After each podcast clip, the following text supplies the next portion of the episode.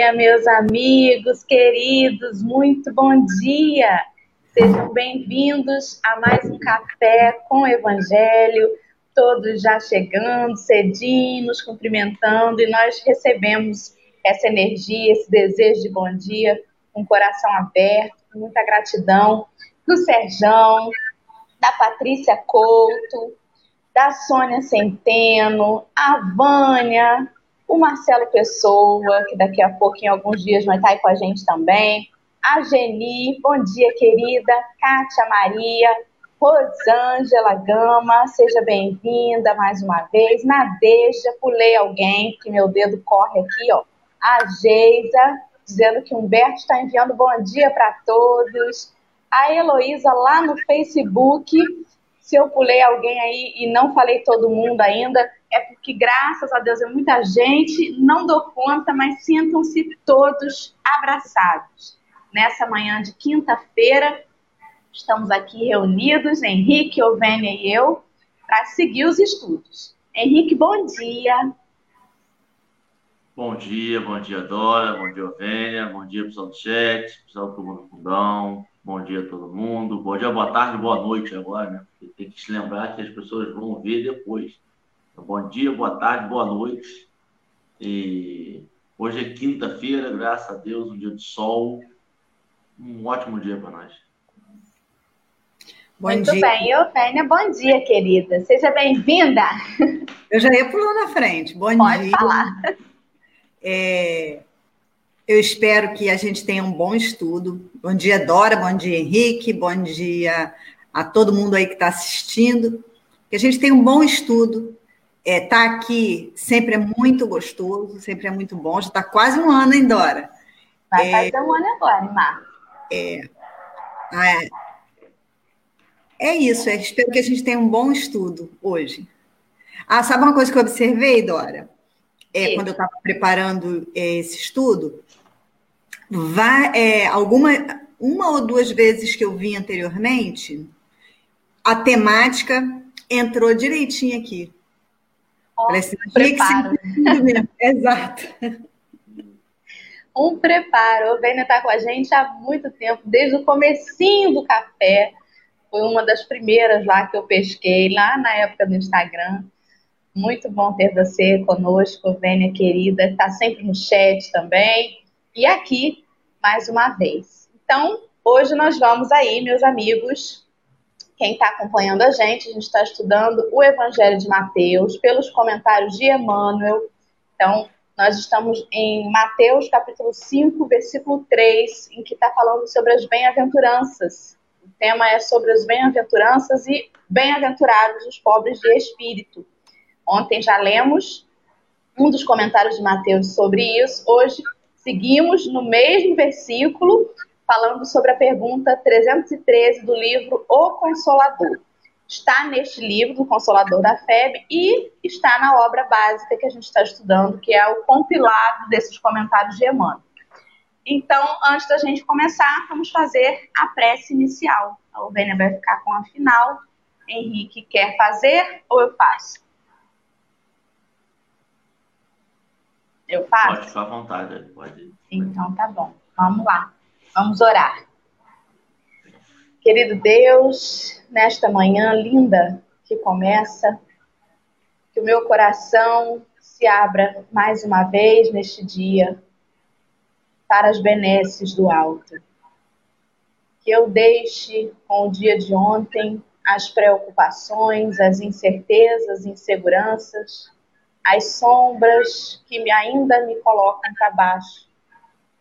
E neste dia, renovada da misericórdia de Deus, eu busque a luz. Cada um de nós busquemos a luz, a melhora e o pensamento elevado.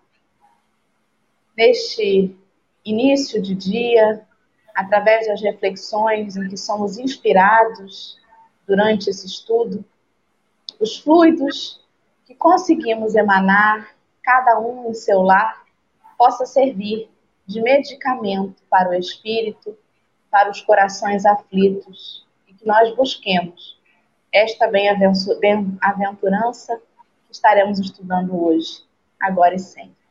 Que assim seja e assim será. Será assim, graças a Deus. Então, fique à vontade, Ovênia. Vamos contigo aí. Então, é, começando do começo, do início. É, é bom lembrar, se eu não me engano, Marcelo já falou aqui essa semana, que Jesus, quando sobe ao monte, ele se transforma um pouco. Naquele momento, ele deixa de ser só aquele que exemplifica, né, que vive o exemplo da palavra, para é, passar mais detalhadamente a palavra. É um momento que realmente ele se faz ensinador, né? Ele procura é, para alguns que tiveram dificuldade que, de entender através da prática, ele procura dar mais um embasamento para que as pessoas se transformem. Então, é um momento que, é, se eu não me engano, agora eu não lembro quem foi, Marcelo falou, mas não lembro quem disse isso, que se não tivesse evangelho nenhum, tivesse só a parte do, do monte, já teríamos os ensinamentos, porque é realmente... Gandhi. Quem? Gandhi. Gandhi. E, e perfeito. Então, o que, que acontece? Ele, nesse momento, ele para um pouco e ele começa a pregar, né? É um momento de pregação, de ensinagem, né? De ensinamentos. Então é interessante a gente perceber isso. É, dentro do, do Sermão da Montanha, a gente tem umas divisões. E essa agora é de como se fazer é, digno, vamos dizer assim, de estar no reino do céu. A gente já sabe que o reino de Deus não é desse mundo. Né? E como se fazer para poder entrar. Né? Então ele diz: os bem-aventurados pobres de espíritos, porque deles é o reino dos céus.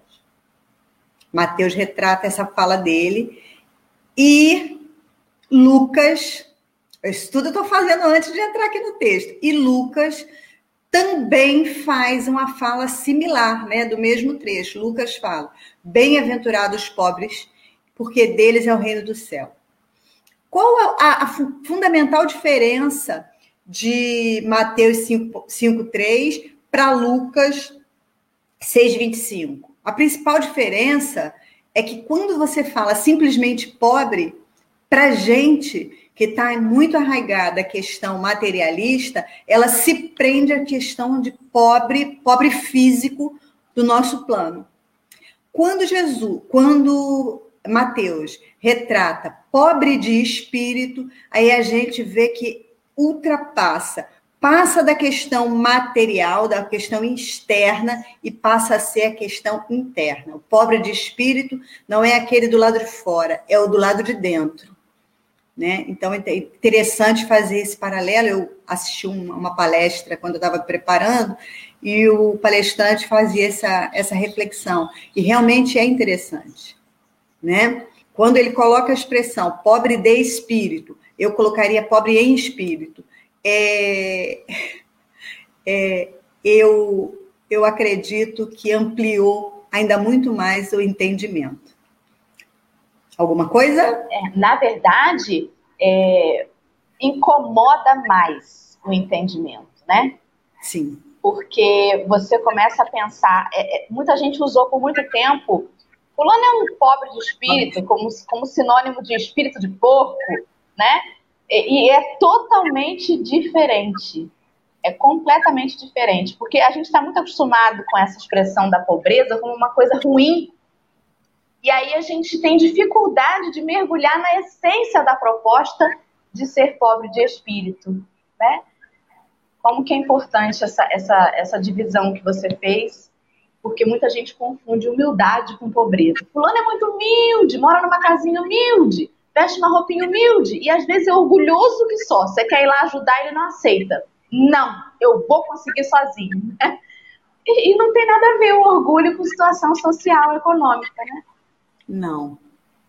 É, a, tem algumas passagens que a gente vai fazendo leitura que exemplificam bem isso. Por exemplo, quando a gente pega é, o pobre e o Lázaro, o rico e o Lázaro, não lembro agora onde, você pega que Lázaro está ali é, é, mendigando, né? E acaba comendo restos do rico, que está ali e ignora. Em momento algum no trecho da parábola é, é citado que ele deixou de ser ruim por ser rico. Não, é, deixou, deixou de ser bom por ser rico na hora que chega no céu.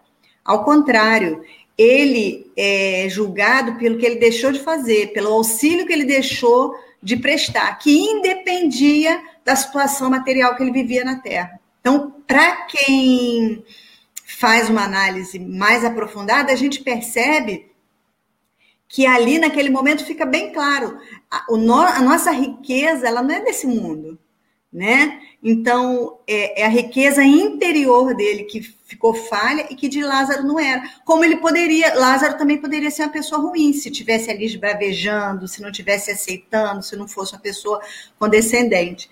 E ele, ele era verdadeiramente humilde, ele era humilde para Deus, para a função dele, né?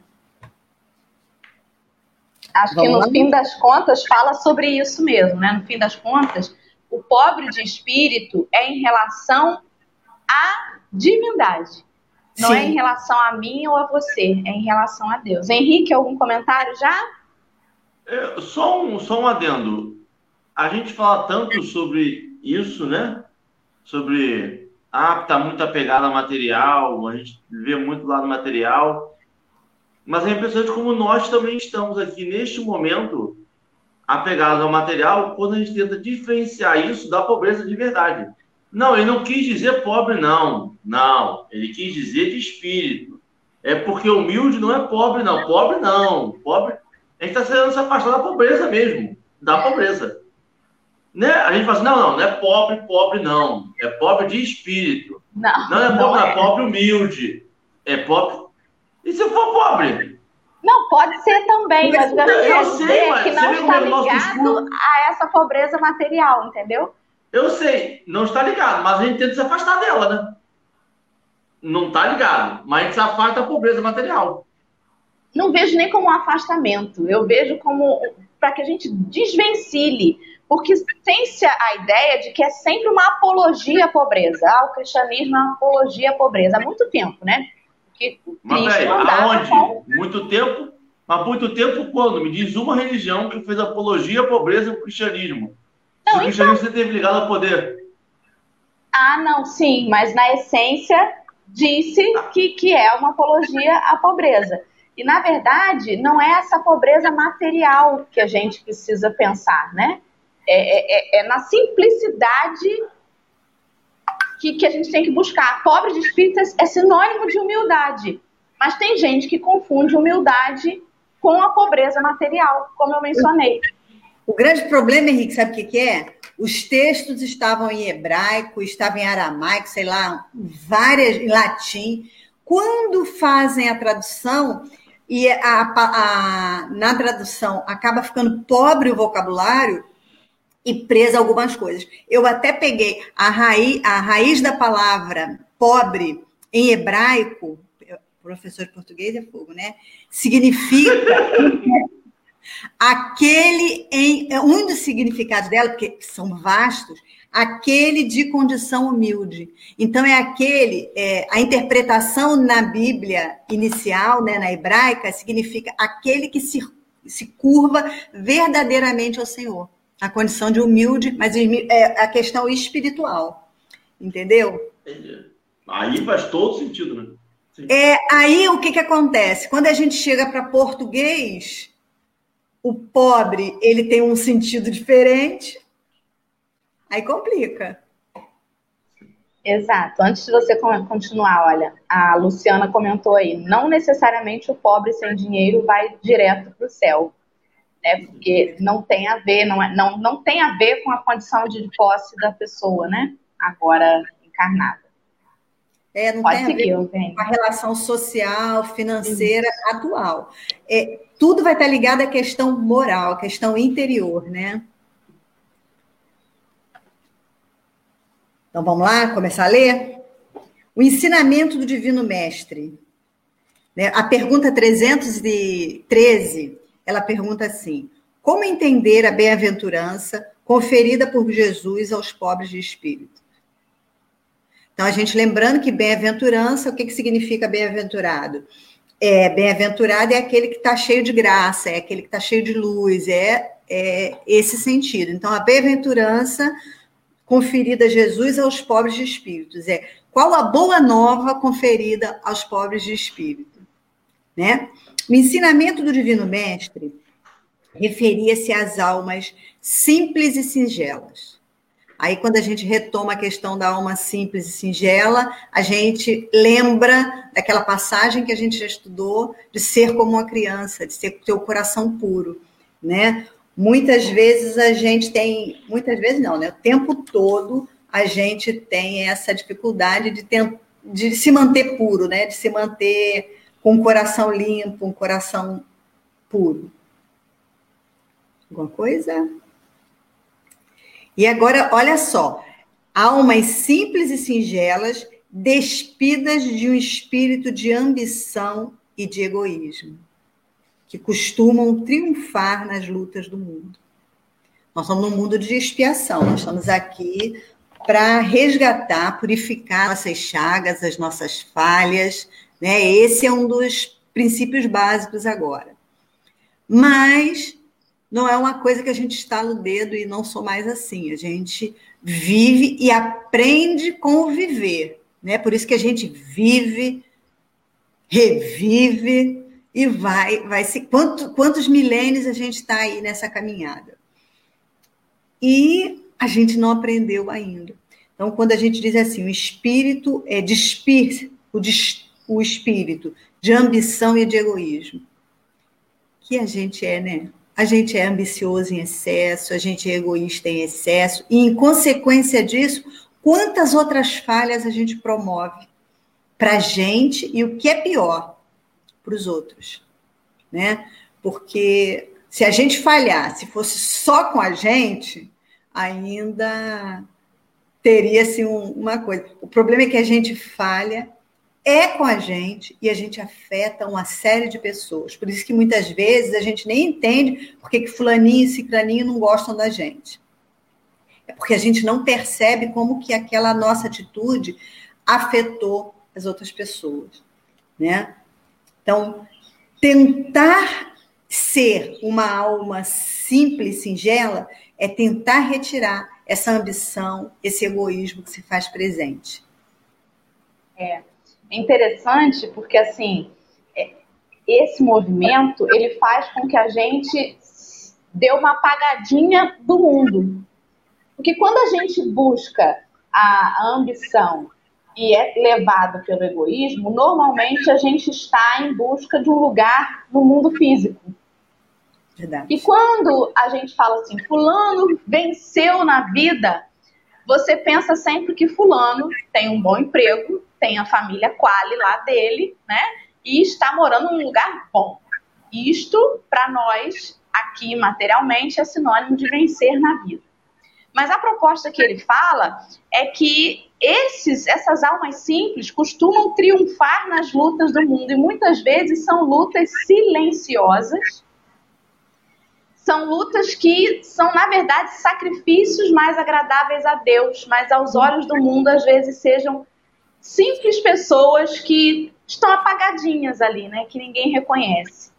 Triunfar sobre as lutas do mundo, às vezes pode ser numa luta dentro de casa com uma pessoa camada e ninguém está vendo a sua luta. Triunfar sobre a luta do mundo pode ser com um filho difícil que está é, usando entorpecentes e você precisa é, ajudá-lo a sair daquele vício. E ninguém sabe que você está com aquela luta. Então, as verdadeiras lutas, as maiores lutas, elas são lutas muitas vezes silenciosas. Ainda que os outros saibam, ninguém sabe dentro de você o que, que passa, né? Verdade. E é preciso ser simples para que você assuma a sua responsabilidade no, na parte que te da parte que, que, que te cabe, da sua missão ali, da sua luta. Ninguém vai fazer por você. E às vezes a gente confunde isso. É preciso ser humilde para pegar e falar assim: olha, eu fiz tudo que podia nessa situação. Não há mais o que eu possa fazer. A humildade é o aceitar aquela situação, fazendo o que eu posso, sem me rebelar, sem ficar apontando para mim e falando assim: olha como eu sofro, olha como a vida é ruim para mim, né? Eu faço o que preciso para melhorar. Mas ainda assim está difícil. A humildade, ela é essa luta silenciosa de mim comigo mesma naquela situação, né? É, é, é um negócio muito para dentro, muito interno, mas o orgulho, ele às vezes faz com que a gente queira que isso apareça. Se não aparecer, se todo mundo não souber, ué, então que valor que vai ter isso, né? Como é que vão me olhar? Vão me olhar só como um pobre coitado. Ninguém sabe o que, que eu faço. E assim a gente vai, às vezes, tentando até competir dores. A Alvênia me conta que tem uma dor de cabeça, eu digo assim, dor de cabeça é pouco, eu tenho enxaqueca. E a gente começa naquela competição de quem sofre mais. E você, você firmou uma parte aí muito interessante. As verdadeiras batalhas, elas são internas e elas são diárias, né? Quanto que na sua vida você todo dia faz a sua prece pedindo mais paciência, pedindo mais compreensão, e você, no determinado momento, tudo que, ele, que você pediu, você consegue perder no, no trânsito, em alguma situação, você consegue se descontrolar. É, uma vez lá na Casa Espírita, eu até falei isso, que eu, quando ia dar uma reclamada, eu, eu começava a lembrar. Ou então, depois que eu dava reclamada, eu. Xingada, né? Eu, eu eu, eu lembrava. Aí eu falei assim, poxa, eu acho que aí, se eu não me engano, foi Eduardo ou foi Camila, você já está parando e pensando, refletindo. Então tá bom, eu falei, realmente. Né? Mas é complicado, porque no dia a dia a gente se coloca em situações, né? Porque na realidade somos nós que nos colocamos, em que a gente é tentado a esquecer tudo que a gente estuda, tudo que a gente tem que praticar, né? Henrique, alguma coisa?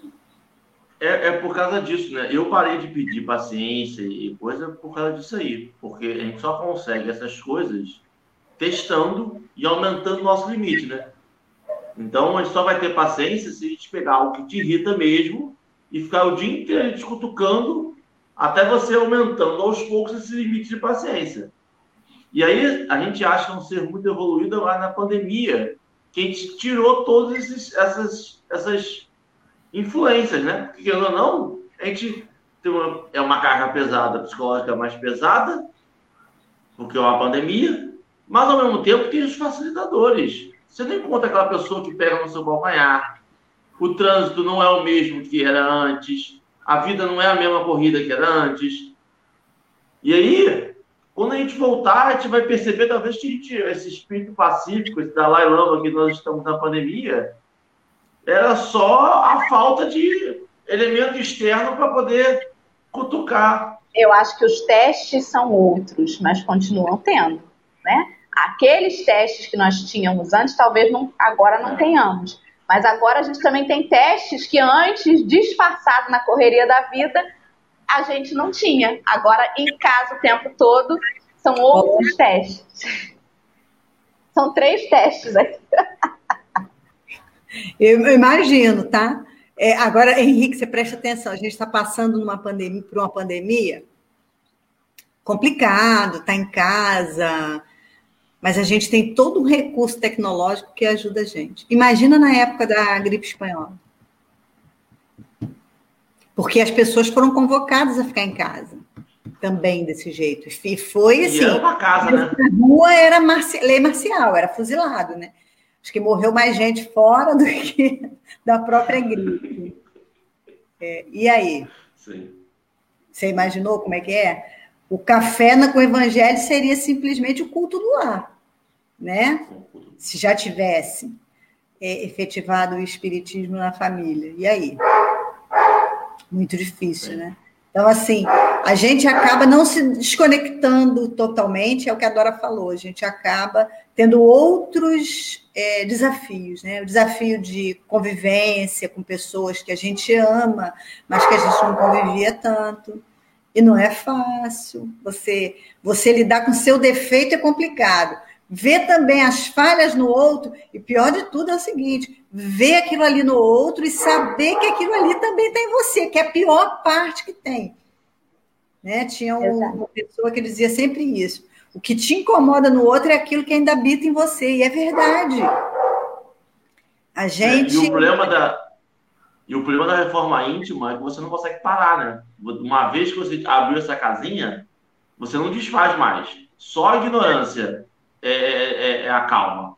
Depois que você abriu a casinha da reforma íntima, você não consegue voltar. Isso eu não quero reformar. Mas assim, você não quer reformar isso? Você não consegue desfazer a casinha, né? Você abriu essa casinha, você vai estar sempre sinalizando. Rapaz, lá vou eu de novo. É o que, que foi agora, Henrique? Você errou. Hum, vamos para trabalhar isso aí. Porque você ativou uma parte que você vai estar sempre sinalizando, sempre se cobrando uma melhora. A luz ficou verde em um lugar, mas quando você olha para o outro lado, está tudo vermelho ainda, né? Um monte de, de situação ainda para você resolver. Complicado. Exato. A luz incomoda, né?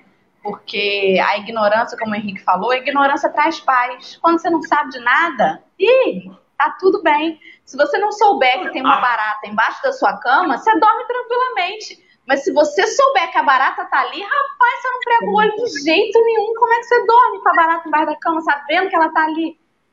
Sabendo que tem barata. 99% dos lares do Brasil tem barata. Uma barata em algum lugar tem. Mas a gente não gosta de pensar nisso. Ele não gosta de ver. Ver não pode ver. Não. É, é a nossa casa mental, né? A reforma íntima é descobrir as baratas que existem na nossa casa mental. E uma é. vez que você percebe que ela tá ali, você não tem sossego não tem sossego mesmo, porque é, isso que o Henrique falou é sério. Quando você abre essa caixinha de Pandora, oh, é muito complicado. Você não consegue fechar mais, não. Está toda hora tentando ajustar uma coisa. E aí, ao mesmo tempo, se pega numa pequenez danada, porque é muita coisa para fazer e não consegue. Complicado.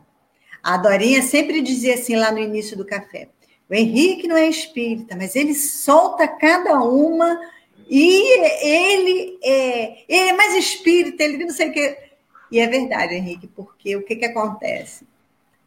Agora você está estudando, mas assim, eu vejo quando você fala assim, não, eu não vou falar, eu, eu, eu não tenho ainda embasamento, mas o que, que acontece? Você, primeiro que você fala, de, do coração, sai naturalmente. É, desculpa, Dora, estou fugindo um pouco, mas eu acho que é isso aí. É, você fala com naturalidade, e isso é importante. Porque às vezes a gente se pega estudando e a gente se prende tanto ao que a gente estudou que a gente perde a naturalidade. Então você fala naturalmente uma coisa simples, e o que, que é legal? Você está buscando agora essa compreensão do que você já falava. Vamos continuar? Eu, é.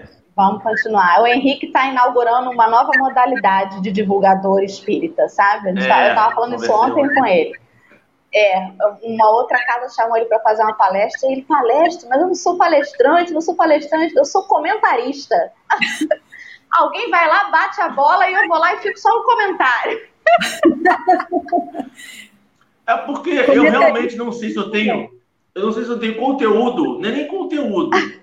Eu não sei se eu tenho formação psicológica de sustentar uma, hora, uma oração por uma hora. Tipo, uma, a gente tá vendo, já não tem nem mais tema, né? Mas uma hora é muito tema, cara. E aí eu sou dispersivo. Eu não sei se eu consigo manter o mesmo foco uma hora. E ao mesmo tempo que eu sou dispersivo, eu não consigo me perder em outros temas. Eu falo, não, eu estou falando disso, não posso falar sobre outra coisa. Uma hora é muito tempo. Por isso eu gosto do café. Porque o café, quando não, são três pessoas. E aí você fica só chutando, aí você, opa, tem um comentáriozinho aqui, vou jogar aqui. Às vezes você levanta para alguém cortar, entendeu? Eu levanto muita bola, porque assim, eu não tenho muito conhecimento. Aí eu tenho uma duvidazinha, aí vai todo um discurso por trás. Mas eu não sei se saberia fazer esse discurso todo, entendeu? Por isso que eu sou comentarista espírita. Vou até criar um canal no Facebook. E o legal do café é o seguinte: você, você cria a sua linha de pensamento, Tá, você só criou, deixa ela lá, porque aqui vai, às vezes, o que você pensou fugiu completamente do que você. Quantas vezes Vamos a gente começa voltar, um raciocínio? Então. A gente começa voltar, o raciocínio então, no final pensamento. Vamos embora, Vênia, segue aí. Então vamos lá. Não costumais, até hoje, denominar os vitoriosos dos séculos nas questões puramente materiais, de homens de espírito, então, é, é, os grandes vencedores da humanidade, eles estão ligados, os grandes vencedores, a maioria, né? Ligados a questões materiais. Foi a pessoa que desenvolveu isso, foi a que ganhou mais dinheiro, foi isso. Claro que a gente tem algumas exceções, né? Mas na, na grande maioria, nós estamos no mundo de expiação, de provas, né, de expiações e somos pessoas ainda rudes e ignorantes. E a gente ainda está muito preso ao material. Então, a gente considera vitorioso aquele que, na sua existência, conseguiu acumular mais bens para a humanidade, para ele e para a humanidade. Né? Acho que é isso aí. Alguma colocação? Acho que é uma visão que a gente ainda está muito presa, né? É, você tem, por exemplo, o prêmio Nobel, né? Prêmio Nobel, prêmio Nobel, depende aí. Você tem ele, você tem várias categorias. Aí você tem a da paz. Mas a, a grande maioria está ligada a questões materiais. Não é isso? Sim, exatamente. Ainda se destaca muito pelo que se vê, né? mais do que pelo interior, porque o interior é, é, é, você com Deus, só você sabe mesmo, né? Às vezes, por exemplo, às vezes você faz alguma coisa, a pessoa fala assim, nossa, como o Vênia é desprendida, né? Como o Vênia é uma pessoa desprendida, olha que bondade no coração. Tipo o Chico. É, não posso julgar o proceder do Chico, mas eu fico imaginando assim, Chico é Chico, mas imagina que Henrique ganhou um carro um carro chiquérrimo, um carro enorme, um carro de sete lugares. Ganhou o carro. Aí ele pega o carro, vende e doa tudo. Vamos dizer assim, Henrique, que menino desprendido. Mas dentro dele, ele pensava assim: minha garagem é pequena, não vai caber. Eu não tenho nem dinheiro para pagar esse seguro, vai me dar, um, dar uma dor de cabeça danada isso, um palco formiga esse carro, eu vou vender isso. Mas para os outros, que menino desprendido. Então, na verdade, é só a gente que sabe o que passa dentro da gente. Às Verdade. vezes o sujeito é capaz de fazer grandes coisas materiais, mas dentro dele a intenção não era uma intenção superior, ainda era uma intenção mesquinha, ainda era uma intenção vaidosa. E às vezes o sujeito fez uma coisa enorme que ninguém ficou sabendo, anônima, repleto de intenção, e é alguém que ninguém nem sabe o nome no meio da multidão. Quem é fulano na fila do pão, né? Ontem, estudando no Evangelho Online com a Flavinha à noite, a gente falou sobre uma, uma, uma carta de Paulo aos Hebreus, em que Paulo dizia que a gente tem que endireitar as nossas veredas, os nossos caminhos, né, para os nossos pés, porque aquele que está manco perto da gente, ele possa talvez se curar através desse caminho que a gente está endireitando para os nossos pés passarem. A nossa responsabilidade, às vezes, e, e, e, o quanto que a gente pode fazer de bem para o outro, às vezes sem que ninguém saiba, mas só arrumando o nosso caminho. Arrumando o nosso caminho, você respinga o bem ao redor e ninguém às vezes nem fica sabendo, né? Do que, que é, da transformação que está dando ali. Então, na verdade, é uma coisa muito íntima. E, e Emmanuel comentava sobre essa passagem dizendo assim: aquele que é bem intencionado, ele faz as reflexões, né, sempre com sabedoria, sempre buscando coisas elevadas. Porque, na verdade, aquele que age assim, nem sempre ele é desse jeito. Mas se eu estou num processo de reforma íntima, muitas das minhas atitudes no bem ainda não são naturais eu ainda preciso de um tempo de reflexão. Que quando eu faço alguma coisa da qual eu me arrependo, eu boto a desculpa de que agi sem pensar, de que falei sem refletir no impulso. E é na reação que eu vejo ainda o quanto de sombra que tem em mim, o quanto de arrogância que ainda tem em mim. Mas a pobreza de espírito que eu almejo, ela precisa ser refletida. Eu preciso parar, pegar aquela intenção, me conhecer e dizer assim: com que intenção? Por exemplo, eu acordo sete horas da manhã todo dia para botar meu rostinho lá para estudar. Qual que é a minha intenção? E isso não é algo que eu vou falar para ninguém, é algo comigo. Eu preciso refletir para que eu pegue essa intenção e use para o bem. Então, o bem intencionado, quando ainda não é natural, ele precisa de um tempo de reflexão, né? Por isso a importância desse estudo, da humildade de reconhecer às vezes que, olha, a minha intenção nesse momento não foi boa. Eu fiz esse comentário, que parece um comentário simples ali, mas na verdade eu queria alfinetar alguém. Eu fiz uma postagem, mas na verdade isso é uma indireta para fulano. Então, conhecendo as nossas intenções e exercitando essa, a reflexão nos remete a essa humildade, né, da gente se ver, a gente vai tentando modificar aos poucos. Fala, Henrique, pensou, bebeu água? Diga. Eu travei, travei, num comentário de Marcelo Pessoa. Hum. No momento em que vivemos, as demandas materiais são enormes. O grande exercício agora é o desprendimento dos resíduos materiais. Saber usufruir desse material. É, né? Porque você tem uma demanda muito grande de, de, de tecnologia, de, de bem-estar social, e você tem que saber usufruir disso sem se apegar muito a isso, né? Aquele bom senso da sintonia fina que é muito difícil a gente ter. E eu estava pensando aqui sobre o quão difícil é num país como o Brasil, em que benefício material ainda é ter as três refeições, ainda é poder usar uma internet, ainda é ter um celular, ainda é ter uma casa. A gente tem que olhar isso como benefício ainda. Porque isso não é para todos.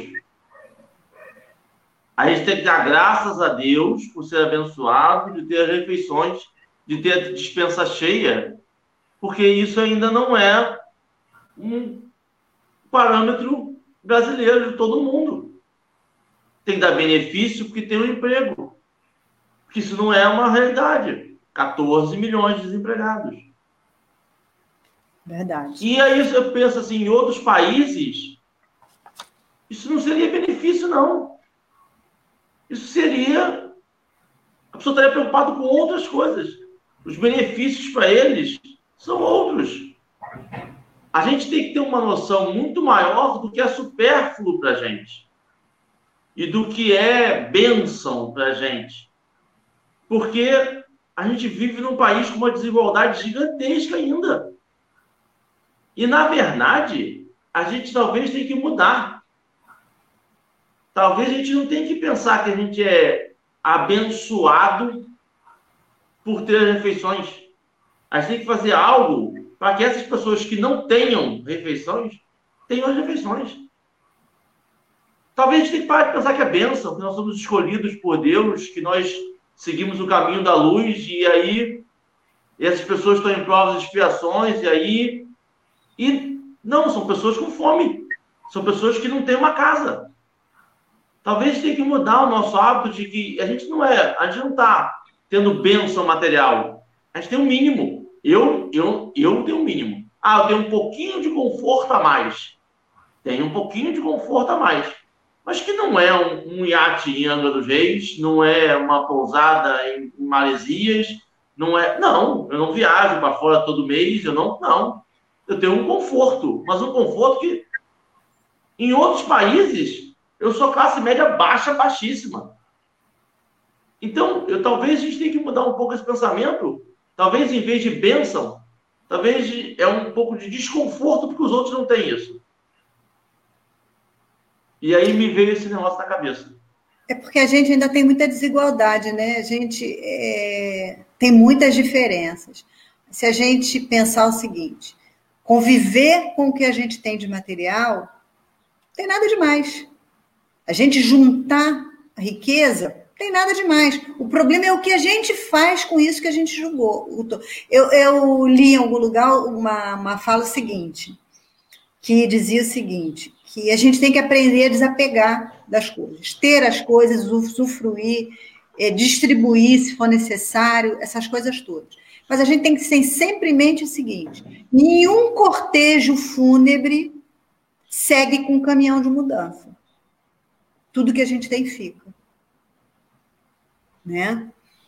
E, e isso é uma reflexão. Na hora que eu li assim, eu falei: que exemplo! Mas é. A gente vai do jeito que a gente chega. Sem nada. A diferença é o que a gente acumulou moralmente, o que a gente colocou internamente, esse sim a gente leva. O que a gente fez no decorrer da nossa vida, para o bem e também para o mal, isso vai estar gravado na gente, né? É, eu acho que o nosso fio de prata deve ser todo gravadinho conforme vai na, nas encarnações, vai gravando ali. E é, ele demonstra que o que na realidade a gente leva é aquilo que a gente é. A gente tem as coisas que facilitam a nossa vida, mas a gente não pode viver, e essa é a diferença, escravo delas. E nem fazer elas escravos nossos. A gente tem que aprender mas, a então, ser. Mas eu acho que a gente dá mais valor ao material, porque para a gente aqui é mais difícil ter. Nós somos como Tomé. A, a gente, gente dá mais. ainda é, pegar. É, não, mas no Brasil aqui é muito mais difícil, Sovênia. Você, você passa em, ah, eu tenho um carro. Pô, para você ter um carro no Brasil, você tem que ter classe média alta, porque não é só comprar um carro. Na época do Lula, você comprava 60 vezes, parcelava em 300 reais por mês, mas aí você tem que botar em seguro, porque nós vivemos num país que se não tiver seguro, você perde seu carro. A gasolina está 27 reais o litro. É IPVA, é multa. É você, você fala assim, rapaz, você ter um carro é um benefício. Coisa que você vai na Índia e não é benefício. É injustiça social, né? Você, eu sei, mas aí você começa a ver que a gente, a gente dá mais valor porque a gente sua muito mais. Mas sua muito, sua sangue. A gente, para você ter. A gente saiu uma pesquisa agora, hein? são nove gerações para você pular de uma camada para outra. De uma caixa social para outra. Nove gerações. Não adianta você estudar. Não adianta, são nove gerações. É muito. Aí é difícil não valorar. Ah, não, você não pode se apegar. Pô, meu pai não tem casa, não tem carro, não tem nada. Eu consigo comprar uma bicicleta. Vou me apegar à bicicleta. Meu pai não teve bicicleta. Eu lutei, eu trabalho desde os 12 anos de idade, eu tenho uma bicicleta. Como é que eu vou dizer para uma pessoa que luta, que chora sangue, que fica sem dormir, que para comprar uma bicicleta, a pessoa, não, não vamos dar valor ao material. Ela chorou. Ah, eu agora tenho o meu carro, conquistei o meu suor. Pô, a pessoa tem medo de perder. Por quê? Porque ela suou muito. É muito difícil. No Brasil que a gente vive, é muito mais difícil. Não é uma coisa, ah, porque a gente pensa assim, ah, porque quando a gente fala isso, a gente pensa na hora. É uma pessoa que nasceu em berço de ouro. Nasceu rico, nasceu na classe média alta, que não fez muito esforço, que não sei o quê, e a gente pensa do bem-aventurado, do pobre, que tem uma, uma, casa, que divide pão, arroz e feijão. Mas tem a classe média que chora para conseguir as coisas dela e que não quer ser desapegado, não. Porque o limite deles é muito tênue. Eles não estão ainda confortáveis, quer dizer, eles têm o conforto, mas se eles não trabalharem muito, eles perdem esse conforto e vão para a linha de pobreza. Para a linha de pobreza no Brasil. É, é difícil. E eles já sabem o que é. A questão social no Brasil é muito difícil, né? E não é à toa que a gente é a, pra, a pátria do evangelho, né? Para a gente tentar ver a questão da caridade, a questão da justiça social. E que a Aqui gente. é expiação de verdade. Aqui é expiação verdadeira. Aqui... A gente está competindo quem sofre mais, né? A uhum. gente se comparando com os outros países está competindo quem sofre mais. Deixa não, eu, eu não estou dizendo que lá não tem sofrimento, Dória. Eu não estou dizendo que lá não tem sofrimento. Não estou dizendo isso, não. Lá não estou nem vendo, não. Estou falando o seguinte: eu estou falando do material. Você vai pegar o material. Eu não eu posso entendi. dizer para apego material. Por exemplo, quando um cara compra uma casa na Noruega, ele não tem esse mesmo apego à casa dele na Noruega que o maluco no Brasil. Porque o maluco no Brasil comprou minha, um MRV, Minha Casa Minha Vida, que vai, quando o neto dele terminar de, de, de fazer a faculdade, ele vai tentar de pagar, que é uma prestação que não, não diminui, eu sei da minha casa. Minhas filhas vão crescer, vão dar neto e eu estou pagando ela ainda. E como é que eu não vou me apegar a isso? Eu não paguei ainda. Eu tenho que me apegar, não paguei, ela não é minha ainda, não está no meu nome. Ela está no nome do, do banco ainda. O, o, cara lá, beleza, tem duas. Não me apeguei. Entendeu? Não estou julgando dor nenhuma, não. Eu entendo, mas talvez a prova seja exatamente essa. Não. Talvez esteja aí o pulo do gato. Mas, Dora, eu, eu não estou nem é julgando, talvez seja. Eu não estou julgando, não. Só estou dizendo que é mais complicado. Não estou julgando, estou dizendo que Sim. talvez seja. Não Mas é por isso solução. que aqui, porque está complicado, que a gente tem que viver esse momento de complicação, né? Essa, essa situação da gente é, se questionar a todo instante. Agora, é interessante na sua fala é o seguinte: eu tenho aos. Existem os que não têm. E o que, que a gente procura fazer? Aí vem a reflexão, para esses que não têm. Porque saber que eles estão ali, a gente sabe. O Brasil tem milhões de miseráveis, né? de pessoas que estão abaixo da linha de pobreza, miseráveis nesse sentido. E o que, o que, que eu faço com isso? O que, que eu faço quando eu sei, acho que tem até um comentário desse, um vizinho precisando de auxílio e eu gastando 500, mil, 1.500 para ir um, um simpósio, né? Até que ponto o eu vai, sub, vai sobrepor ao nós? Né? Eu acho que a, a grande questão nossa, enquanto país, é isso. Quantas pessoas morreram por conta dessa pandemia que está aí e as pessoas se fazendo valer de dinheiro que deveria estar tá indo para o público.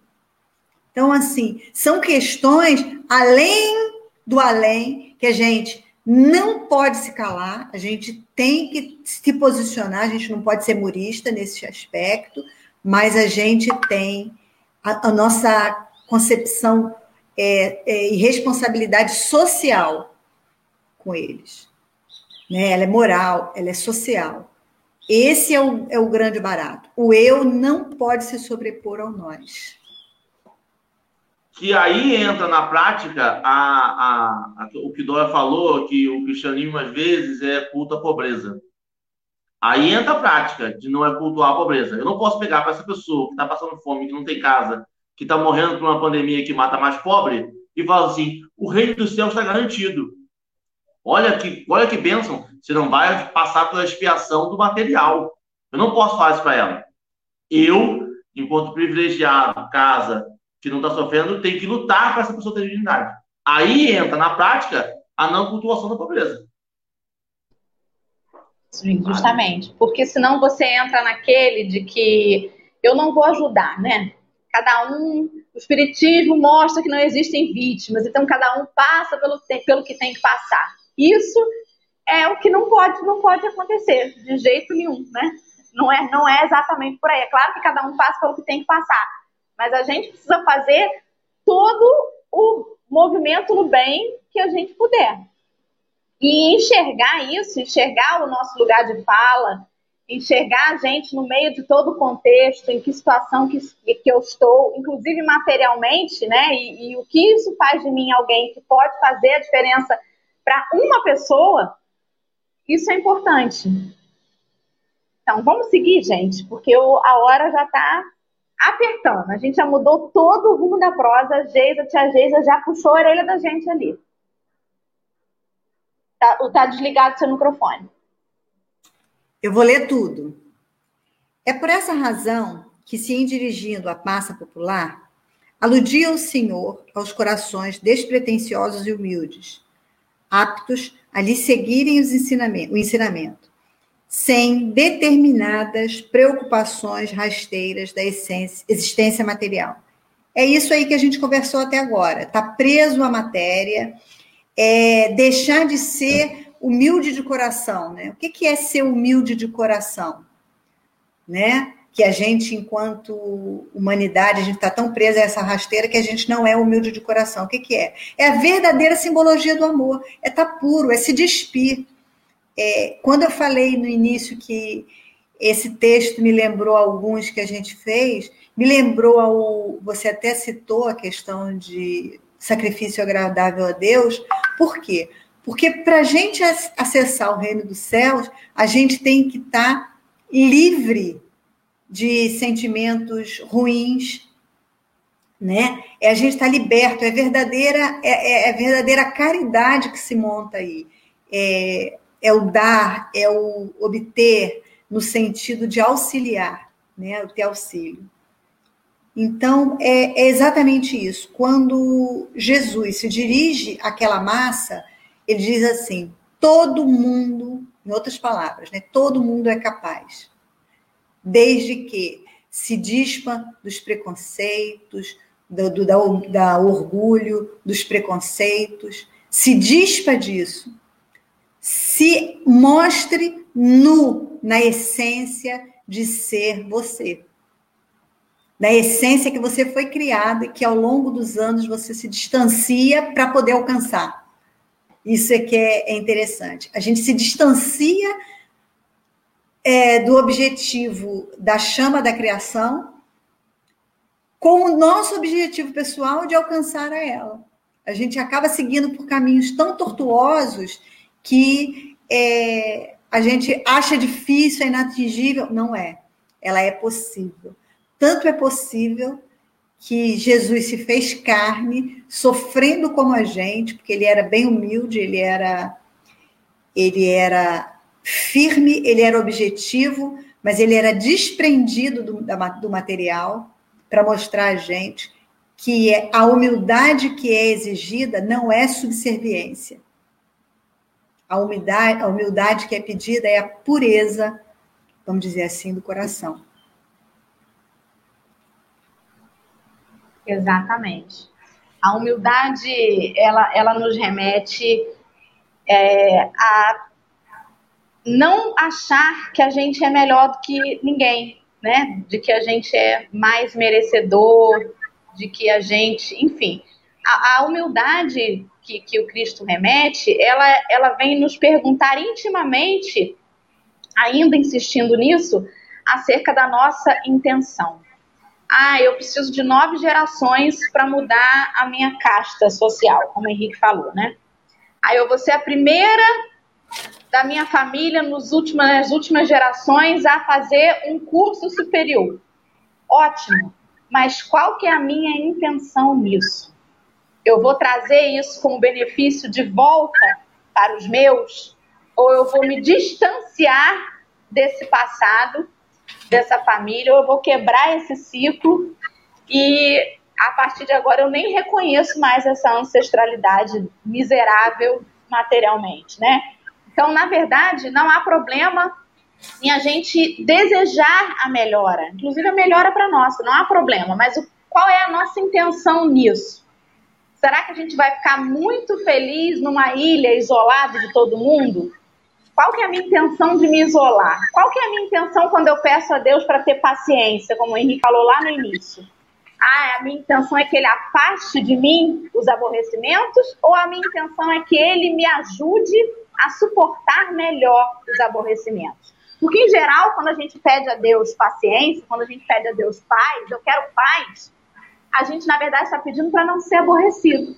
Verdade. Quando a humildade deveria fazer assim, Senhor, eu sou uma pessoa extremamente irritável. Me ajuda a me acalmar, porque independente de como eu lide com isso, as coisas externas vão continuar acontecendo.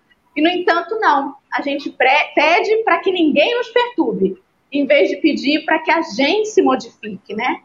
Então, ser pobre de espírito é perceber ainda o que, que eu estou causando para o outro. O que, que eu preciso mudar, né?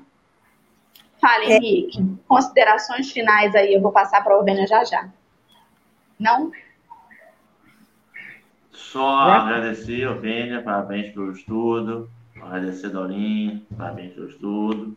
Agradecer o pessoal do chat. E eu tô com medo de falar, mas faltam cinco minutos, né? Então, agradecer a internet. Funcionou hoje. Yeah. Nenhum travamento, nada. Nossa, não gosto de falar. Mas, muito obrigado, internet. Foi só falar, ó.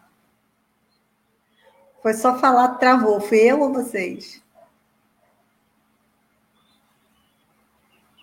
Ixi, travou.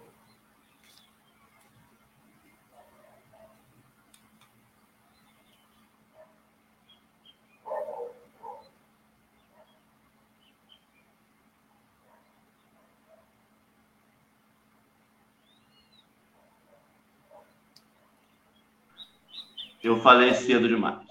Pois é, Henrique, foi só você falar. Rapaz, olha, eu vejo tanto futebol e é assim mesmo. O comentarista fala um negócio, acontece. É elogiar o que ela erra, entendeu? Errei. Perdão, é. acho que Dorinha fala para você fazer os comentários finais. Foi, foi cedo demais mesmo. Eu... Cinco minutos. Perdi. Errei quer passar o filme, a música, e depois ela volta e faz a consideração final? Eu nem sabia de música. Fiquei sabendo agora. Eu nem sei onde está a música. Ixi. Eu não sei de nada. Eu. Ô, você tem algum comentário final? Sim. Hum. Agradecer a todos, né, Dorinha, Henrique, ao pessoal aí do chat, pelo pelo momento que é tão gostoso de estudo, de descontração, né, que acaba sendo descontração mesmo, né? A gente consegue falar com tranquilidade do evangelho, né? Quando a gente começa a falar com tranquilidade do evangelho, fica até mais fácil para tentar praticar, né? Vai, Dorinha, você travou numa risada gostosa. Olha, na minha época, bruxaria ia para fogueira, hein? Que, é que língua sua, pesada. Deus que me perdoe, gente. E, olha, eu acho que Henrique não faz a prece, mas tá perdendo tempo. E com esse poder que você tem na palavra, uma prece sua arregaça as portas do céu. Por favor, comece a fazer prece aqui.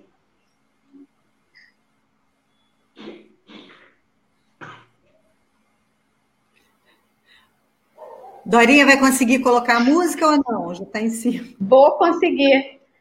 Peraí, eu tô, deixa eu me achar, que eu tô toda travada aqui. Meu Deus, Henrique tem que fazer essa prece, gente.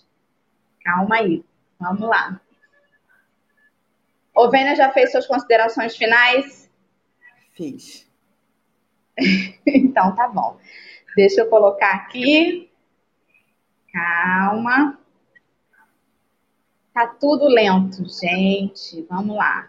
Vamos embora, hein, gente? Lindo, né? É, agora eu convido a todos a continuar nesse clima, para que possamos agradecer a oportunidade do estudo que tivemos hoje, agradecer a todos os amigos que conosco fizeram presença, os carnados, os desencarnados, que a partir das intuições foi-se possível um estudo tão edificante. Mas solicitamos que nesse momento terrível em que a pandemia ainda assola o país, o mundo, que a equipe socorrista, Dr. Bezerra de Menezes, possa estar encaminhando as famílias e as pessoas que necessitem os auxílios necessários. Senhor, obrigada pelo dia de hoje tentamos aqui, com toda humildade, conhecer um pouco mais da Sua palavra. Nos auxilie agora, Senhor, a ter clareza para discernir colocar em prática aquilo que nos é necessário. Obrigada. Pai, amigos espirituais, irmãos, um bom dia, uma boa proveito do dia para todos nós. Que assim seja, graças a Deus. Graças a Deus. Amigos, muito obrigada pela companhia nessa manhã. Estamos juntos e amanhã tem mais café. Obrigada, Ovênia, pela sua disponibilidade e seu carinho. Tá bom, gente. Tchau. Beijo, Henrique.